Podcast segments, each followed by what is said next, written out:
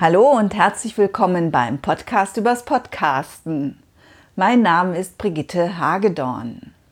Heute möchte ich Ihnen ein paar Zahlen zum Thema Podcast präsentieren. Das sind Ergebnisse aus der ARD ZDF Online-Studie von 2017 und Ergebnisse einer Studie, die die ARD Werbung Sales und Services GmbH im vergangenen Sommer durchgeführt hat. Ich habe mich gefragt, was diese Zahlen für das Podcasten bedeuten und das möchte ich mit Ihnen teilen. Und natürlich lade ich Sie ein, mir zu erzählen, wie Sie das Ganze einschätzen. Per E-Mail oder gerne über meine Speakpipe, die Sie auf meiner Webseite unten rechts finden. Gerne mit Namen und dann kann ich diese Aufnahmen in einer der nächsten Folge präsentieren. Podcasts sind in aller Munde. Doch wem haben wir diesen Hype zu verdanken? Meiner Meinung nach ist auf unterschiedlichen Seiten viel passiert und wer da was motiviert hat, ist wahrscheinlich genauso wenig zu klären wie die Frage, ob die Henne zuerst da war oder das Ei. Schon in 2016 tauchte das Wort Podcast immer häufiger auf, und zwar im Zusammenhang mit der Sendung von Böhmermann und Schulz, und ihrer Sendung Fest und Flauschig auf Spotify. Im Mai 2016 ging der Podcast auf Spotify online und extrem viele Medien haben darüber berichtet. Der Podcast Serial wurde ebenso häufig erwähnt, in Zeitschriften und auch in anderen Medien. In dem Podcast Serial rollte Sarah König, eine amerikanische Journalistin, einen Mordfall auf, der bereits 15 Jahre zurücklag. Der Name war Programm und eine spannende Krimiserie ist entstanden. Mehr kann ich dazu nicht sagen, weil ich habe diesen Podcast nicht verfolgt. Doch Sie finden einen Link in den Show Notes und auf iTunes finden Sie ihn auch. Irgendwann begannen auch die Sender des öffentlich-rechtlichen Rundfunks ihre Sendung besser zu promoten. Sie waren ja schon lange als Podcast zu hören, doch ich hatte den Eindruck, das entsprang mehr aus einer Not heraus und war eine schlichte Zweitverwertung. Doch dann begannen sie auch eigene Podcast-Formate zu entwickeln. Der Radiotatort war eines davon, schon ein etwas älteres Projekt, aber immer noch toll. Und der Bayerische Rundfunk war oder ist sehr engagiert. Sie hatten, ich glaube, das war auch 2016, sogar mal einen Call to Podcast gestartet. Wohl auch motiviert durch den Podcast Serial. Ich bekomme schon einiges mit aus der Podcast-Szene und aufgefallen ist mir als letztes, dass Audible Podcasts anbietet. Audible-Abonnenten können jetzt neben den Hörbüchern Podcasts hören. Und für Abonnenten ist das dann kostenlos. Es gibt hier Reportagen, Interviews, Comedy, Hintergrundgeschichten. Der Spiegel ist mit im Boot, die bunte Elf Freunde, Brand 1 und die Stimmen von Jörg Thaddeus, Nina Ruge, Dennis Scheck und anderen sind zu hören. Und auch die Stimme von Susanne Klingner, einer Journalistin und Autorin, die sich schon viel, auch podcastend, mit feministischen Themen auseinandersetzt. Mind the Gap heißt ihr Podcast auf Audible. Ich blicke diesem Podcast-Boom etwas zwiegespalten entgegen. Klar ist es großartig, dass das Medium oder die Technologie immer bekannter wird. Früher erzielte ich oft nur Schulterzucken, wenn ich über Podcasts sprach. Doch das, was ich an Podcasts so toll finde, nämlich dass jeder sein Thema hörbar machen kann, geht ein wenig verloren. Zum einen, weil diese sogenannten prominenten Podcasts in den Podcast-Verzeichnissen wie iTunes immer in der ersten Reihe stehen. Dadurch wird es immer schwieriger, mit dem eigenen Podcast und einem Nischenthema aufzufallen. Früher hatte man die Chance, mit einem neuen Podcast wenigstens ein paar Stunden unter neu und beachtenswert im iTunes Store zu landen. Ja, und wenn die technische Qualität immer besser wird, steigen die Ansprüche an uns Podcaster. Nicht, dass ich etwas gegen eine gute technische Qualität habe beim Hören, doch die Hürde mitzumachen wird eben auch höher. Ich selbst habe meine ersten Radioerfahrungen beim Bürgerfunk in Köln gesammelt und vielleicht traue ich daher der Idee, dass jeder seine Stimme im Netz platzieren kann, ein wenig nach. Und wenn ich ehrlich bin, ich freue mich natürlich auch über die vielen neuen Podcast-Angebote. Und ich will nicht jammern, zumal es im Prinzip allen Inhalten im Netz so geht. Das bedeutet aber, dass es immer wichtiger wird, seine Zielgruppe genau zu kennen, die Adressaten des Podcasts, und dann dort für den Podcast zu werben, wo sich diese aufhalten. Neben dem wachsenden Hörangebot ist ein weiterer Pluspunkt dieser Entwicklung, dass es auch wieder Umfragen gibt, die nach dem Hörerverhalten fragen. Zum Beispiel die Studie Spot on Podcast. Die wurde im vergangenen Jahr von der ARD Werbung Sales und Services GmbH durchgeführt. 3000 Personen ab 14 Jahren wurden befragt. Einige der Ergebnisse sind besonders interessant, wenn es darum geht, eine höhere Reichweite für den eigenen Podcast zu bekommen. In der Studie wurde die Frage gestellt, über welche Wege hören Sie üblicherweise Podcasts? Und interessant ist, dass fast die Hälfte, 45 Prozent, über die Webseite des Anbieters ihre Podcasts hören. Das hätte ich nicht gedacht. Häufig ist es ja ein Ziel des Podcasts, mehr Besucher auf die Webseite zu führen. Meine eigene Statistik zeigt mir da auch ein etwas anderes Ergebnis. Ich habe die meisten Downloads über Apps und Apple scheint hier vorne zu stehen. Ganz genau sind meine Zahlen allerdings nicht, da ich meinen Podcast vor einiger Zeit zu Podigy umgezogen hatte. Die Folgen sind jetzt zwar alle im neuen Feed, doch ich habe auf meiner Webseite noch nicht alle Player von Podigy eingebunden. Das heißt, einige Downloads werden noch von Blueberry gezählt. Denn deren Plugin hatte ich vorher fürs Selbsthosten genutzt. Welchen Schluss kann man jetzt daraus ziehen, wenn ich weiß, wie meine Hörerinnen und Hörer auf meinen Podcast zugreifen? Also, wenn Sie überwiegend auf der Homepage hören, könnte man sie nochmal ausdrücklich auf die Abo-Funktion von Podcasts hinweisen. Denn dann bekommen sie schließlich mehr oder weniger automatisch mit, wenn es eine neue Folge gibt. Und wenn eher über Apps gehört wird und man möchte, dass die Hörer auch auf die eigene Webseite kommen, kann man ihnen etwas anbieten, was es eben nur dort gibt. Nur auf die Show Notes hinzuweisen bringt oft nicht so viel.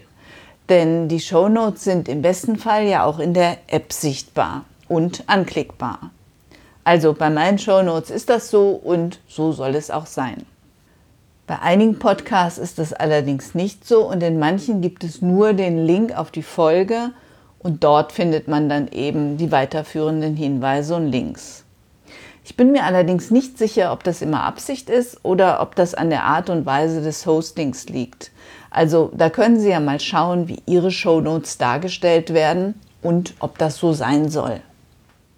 Auf jeden Fall sollte Ihre Webseite responsive sein, responsive sein, damit sie auch auf mobilen Geräten funktioniert. Und wenn man sie über den PC besucht, dann sollte sie eben übersichtlich gestaltet sein. Ich weiß nicht mehr genau, wo ich das gehört habe, doch ich fand den Hinweis sehr schlüssig. Und zwar solle man sich bei jeder Seite im Netz überlegen, was der Besucher dort tun soll. Ihm also eine klare Handlungsstruktur anbieten. Ein gutes Beispiel dafür ist die Suchmaschine Google. Wenn wir die aufrufen, haben wir nur ein Feld, in welches wir unseren Suchbegriff eingeben können. Und auch das Prinzip der Landing Pages folgt ja diesem Prinzip, den Besucher zu führen und ihn wenig abzulenken. Eine weitere Feststellung der Studie Spot on Podcast war, dass ein Drittel der Hörer Podcasts unterwegs hört oder in Wartesituationen. Das hat mich jetzt nicht gewundert, denn dafür sind ja Podcasts prädestiniert. Obwohl bei den Antwortmöglichkeiten meiner Meinung nach noch Hausarbeit und Sport fehlte. Was lässt sich daraus schließen? Dieses Nebenbeihören fordert klar strukturierte Podcasts, denen man gut folgen kann. Besonders wenn wir mit unserem Podcast Wissen vermitteln möchten, dann sollten die Folgen so aufbereitet sein, dass man den Inhalt gut versteht und im besten Fall auch etwas hängen bleibt. Dafür eignen sich besonders Wiederholungen und Zusammenfassungen. Ich verlinke nochmal auf meine Blogbeiträge zum Thema Schreiben fürs Hören. Der Aussage des Nebenbeihörens widerspricht allerdings ein weiteres Ergebnis der Studie Spot on Podcast. Nämlich sagen sie, mehr als die Hälfte hört Podcasts frei von Ablenkung. Antwortmöglichkeiten waren hier beim Nichtstun und in meiner freien Zeit. Da ist natürlich viel Platz für Spekulation. Da die Studie in erster Linie darauf abzielte herauszufinden, ob Podcasts ein interessanter Kanal sind, um dort Werbung zu platzieren, zielte die Frage sicherlich eher auf eine neue Tendenz hin, nämlich der, dass viele Zuschauer von YouTube-Clips genau das nicht tun, nämlich zuschauen. Viele haben zum Beispiel ein weiteres Fenster in ihrem Browser offen und machen dort etwas ganz anderes. Das ist bei Podcast-Hörern offenbar nicht so. Und wer beim Autofahren oder in der U-Bahn Podcasts hört, wird daneben vermutlich nicht noch Zeitungen lesen. Das ist jedenfalls meine Interpretation dieser Aussage. Ebenfalls interessant ist, dass 73 Prozent der Hörerinnen und Hörer Podcasts mit dem Smartphone nutzen. Das bringt mich nochmal zurück zur Webseitenansicht auf dem Smartphone. Denn die Studie stellte ja auch fest, dass fast die Hälfte der Nutzer Podcasts über die Anbieterseite hören. Und das dann eben auch mit dem Handy. Das ist außerdem ein Hinweis darauf, dass wir es unseren Seitenbesuchern so einfach wie möglich machen sollten, den Podcast zu abonnieren. So können Sie beispielsweise den Podlove Subscribe Button auf Ihrer Seite einbinden. Vorausgesetzt, es ist eine WordPress-Seite. Denn damit geht das Abonnieren wirklich kinderleicht. Sie finden auch dazu einen Beitrag auf meiner Seite. Das Plugin allerdings nicht, da es sich mit anderen meiner Plugins nicht immer verträgt. Aber probieren Sie es mal aus. Jedes Jahr im Herbst wird die ARD ZDF Online-Studie veröffentlicht. Sie untersucht das Online-Verhalten der Deutschen. In 2017 war eine Erkenntnis der Studie, die Audionutzung online hat im Vergleich zum Vorjahr deutlich zugenommen. Das freut mich sehr. In 2016 wurde noch stark auf das Bewegtbild gesetzt und jetzt hieß es, das Bewegtbild insgesamt stagniere. Interessant ist, dass die Anzahl der Onliner immer noch zunimmt. Neun von zehn Deutschen sind mittlerweile online unterwegs. Doch welche Ergebnisse gab es genau zur Audio- und Podcast-Nutzung? Die Audionutzung insgesamt hat zugenommen, das sagte ich bereits. Die Podcast-Nutzung ist stabil geblieben. 13 Prozent der Gesamtbevölkerung nutzt zumindest selten Podcasts. Dieses Ergebnis hatten wir in der Studie von 2016 ebenfalls. Ich könnte Ihnen jetzt hier die ganzen Zahlen vortragen, welche Altersgruppe hier vorne ist und die Unterschiede zwischen Männern und Frauen. Doch ich verlinke das ebenfalls und Sie können sich auf der Seite einen Überblick verschaffen. Doch so viel sei gesagt. 13% Podcast-Hörer sind immerhin 8 Millionen Menschen. Und in der Altersgruppe der 14- bis 29-Jährigen sind es sogar 27 Prozent, also fast 17 Millionen Podcast-Hörer. In der Gruppe der 30- bis 49-Jährigen haben wir 16 Prozent, also 10 Millionen Podcast-Hörer. Das ist doch ganz ordentlich. Und ich stelle das auch in meinen Seminaren oder Workshops fest. Podcasts werden immer häufiger genutzt.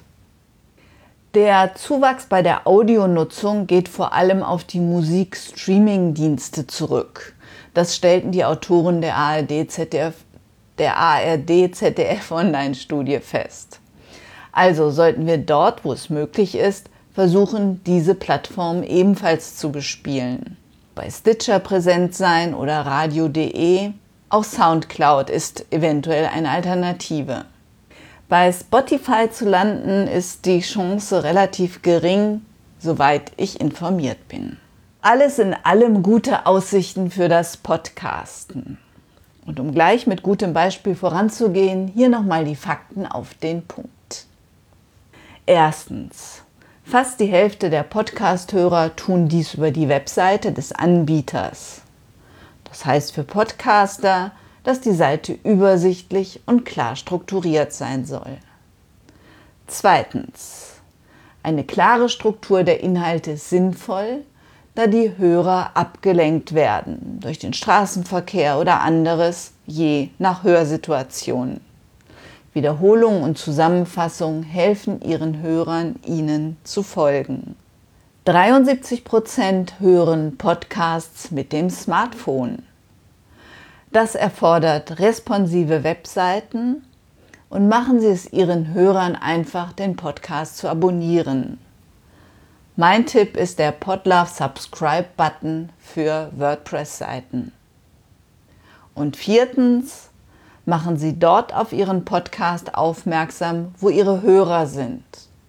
Und veröffentlichen Sie Ihre Folgen auch auf anderen Plattformen.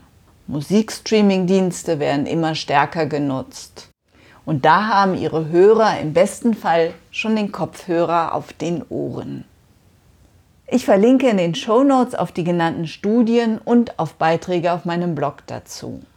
Ich verlinke auch nochmal auf die kleine Umfrage, die ich schon in der letzten Folge genannt hatte. Sie können auf die Umfrage auch in den Show Notes mit der App zugreifen. Und ich würde mich freuen, wenn Sie da noch mitmachen.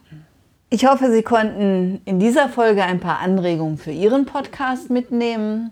Und sollten Sie jemandem begegnen, der Sie bei dem Wort Podcast fragend anschaut, dann klären Sie ihn doch auf und helfen Sie ihm, die Welt der Podcasts zu entdecken. Ich freue mich über Ihre Einschätzung in den Kommentaren per E-Mail oder auf meiner Speakpipe. Vielen Dank fürs Zuhören, eine gute Zeit. Mein Name ist Brigitte Hagedorn. Vielen Dank fürs Zuhören. Sie hörten eine Produktion der Werkstatt für Audiobeiträge www.audiobeiträge.de.